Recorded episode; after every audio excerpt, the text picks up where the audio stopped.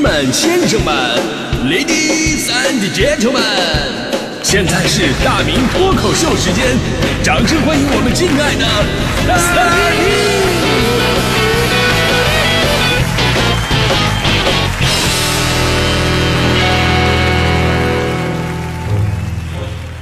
好，欢迎各位来到今天的大明脱口秀，我是大明啊、今天呢，就特别想跟大伙儿聊一聊关于烧钱的这么一个话题了。虽然呢，今天并不是清明节，是吧？但是现实来一讲啊，现实点儿一讲，就是人没了，他是只是烧纸；人还在，才是真的烧钱。虽然呢，我们从小到大家庭啊，基本上大多都不是什么富豪之家，但是想一想啊，父母在我们身上烧的钱还真的是挺多的。而且我总结了一下，就是比方说，在我在我身上烧的这些钱，基本上确定都是白烧了。比方说，现在孩子呀，呃，很多都会报各种各样的班儿。虽然说我们是九年义务教育啊，嗯、表面上挂着义务两个字儿，但是家长在校外给孩子的花的钱啊，比校内多了去了。就我们那会儿也没好哪儿去，也一样。唯一跟现在不一样的就是，现在的兴趣班会比较多一点，对吧？家长呢可以根据孩子的爱好啊、特长来进行选择。我们那会儿没什么选择，因为就那么几种。学校老师有一天突然跟我们说，说学校周末能办班儿，一个奥班，一个画班，让我们自己选。啊，回去可以跟家长商量一下啊，决定好了以后就交钱就能上了。那作为家长肯定是希望自己的孩子把能上的班全都可以上了呀，啊，不能比别的孩子落下。但是当时小学还没毕业的我，跟同样小学还没有毕业的我爸，对他小学辍学了，对，我们俩根本就不知道什么是奥班，什么是画班。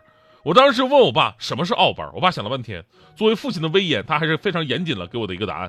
他说：“嗯，奥班、嗯、就是奥林匹克啊，教体育的，羽毛球啊、乒乓球什么的。”我心想这个真的很不挺不错的啊，我就报了奥班。结果上课第一天，人家桌上都摆着文具，我桌上摆着一个乒乓球拍。老师问什么情况？我我我我想了半天，我只能老师我热，我扇扇风。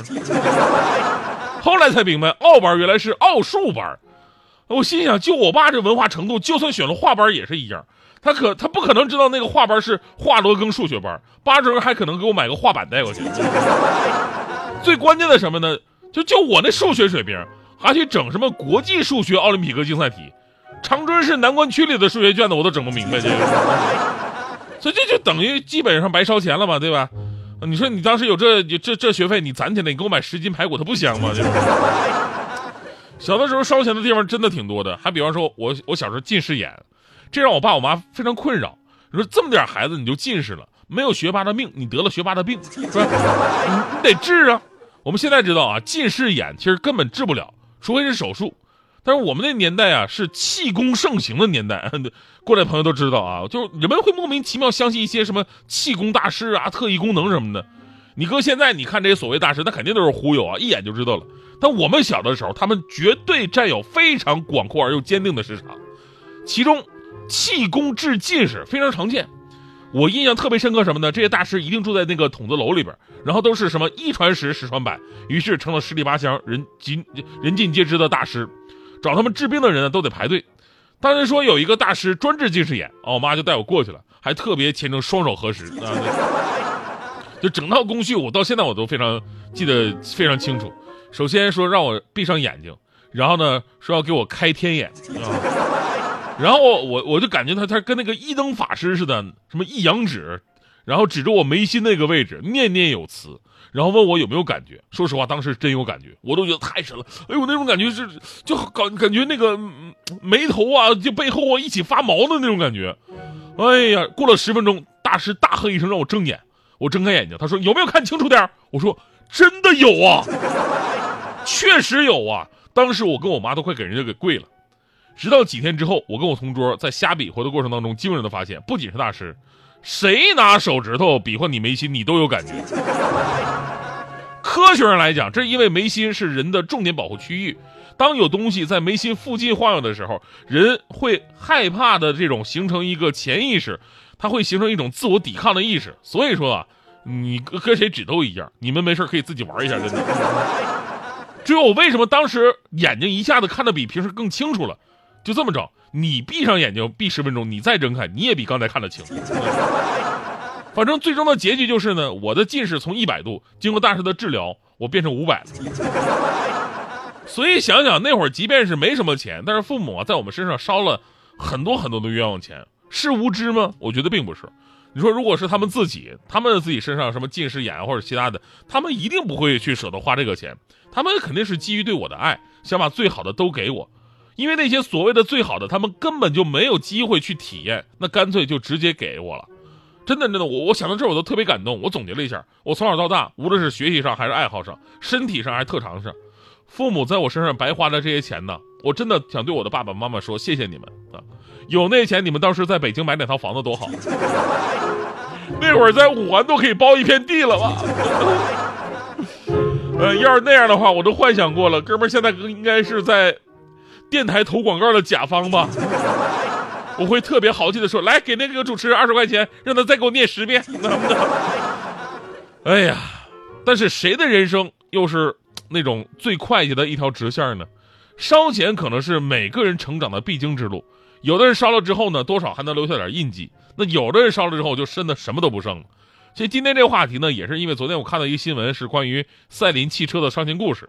说今年四月二十七号呢，江苏赛麟汽车前高级法务经理乔宇东实名举报公司董事长、CEO 兼法定代表人王小林，对王小林涉嫌虚假技术出资及挪用巨额国资提出质疑。之后双方是口水升级啊，矛盾不断。但是呢，王小林本人并不否认的是什么呢？就是赛麟汽车已经接近花掉了六十一个亿了，六十个亿啊！而且这些钱最后只卖掉了三十一辆汽车，甚至这三十辆车当年宣传的时候被吹成了什么中国人的超跑啊啊怎么怎么样的，实际效果被讽刺为老头乐的老年代步车。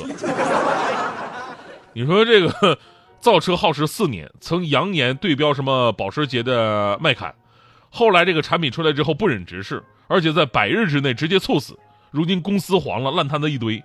而远在美国的王小林呢，也拒绝回国。不承认失败，被人称为造车界的贾跃亭。呃，其实对于国有自主品牌的新能源汽车呀，我了解的并不是那么多，但我知道这现在绝对是最烧钱的领域了。赛麟烧了六十亿，在这里边真的也不算是多的。你像蔚来汽车呀、威马汽车呀，那都是几百亿的融资。小鹏汽车算是比较节省的，要百亿左右了。不过人家的成绩非常好。昨天我看见新闻的小鹏汽车正式向美国证监会提交了 IPO 文件。拟于纽交所上市，甚至你看地产大户恒大前两天都公布了要开始玩汽车了，而且我看这个恒大给汽车取的名字，呃，什么恒驰一、恒驰二、恒驰三、恒驰四、恒驰五、恒驰六，真的，你看这个名字，你完全感受不到这个汽车有什么特点啊，它完全很有地产大佬的风格，就是一点都不像汽车，特别像小区里边的楼号，你知道吗？但这些我都能理解，我最不能理解五粮液一个做酒的都开始做汽车了，车标还特别像一个酒杯。呃，汽车本来就是一个烧钱的领域，而占领市场的过程也是一个烧钱的过程。这里边有认真做的，也有资本市场浑水摸鱼的。多年以后，也许才能知道这场烧钱大战最后的赢家到底是谁。其实吧，这跟我们小的时候被烧钱培养是一个道理，一定会走很多冤枉路，一定会会有很多的钱白白烧掉了。最重要的是，你出发的时候就是奔着目标去的，认真迈出每一步。那么，即便是冤枉钱，也能为你指明方向。这汽车也是一样啊，不管钱烧的多少，重要的是你是不是用心在造车。对于消费者来讲啊，胜利的永远是能造出好车的那一个。所以呢最后总结总结，烧钱呢固然让人心疼啊，但是能够让人成长也是好的呀。就好像我们都会为了自己的爱好烧钱。你我买相机，我买相机加镜头可能烧八万。烧到八万的时候，我突然意识到啊，其实也就那玩意儿，对吧？我同事买音响花了十万，然后也没有听出跟五万的区别。所以呢，这个事儿钱是烧了，但是让我们懂得一个道理：什么是量力而行、适可而止？适合自己的就是最好的，对吧？于是我们在别的地方呢，也就不会追求极致的花钱了。而强哥呢，跟我们的爱好都不一都不一样，他对我们的爱好不屑一顾啊。他说他的爱好比我们都烧钱。我说强哥，你什么爱好啊？强哥说是玩弹弓。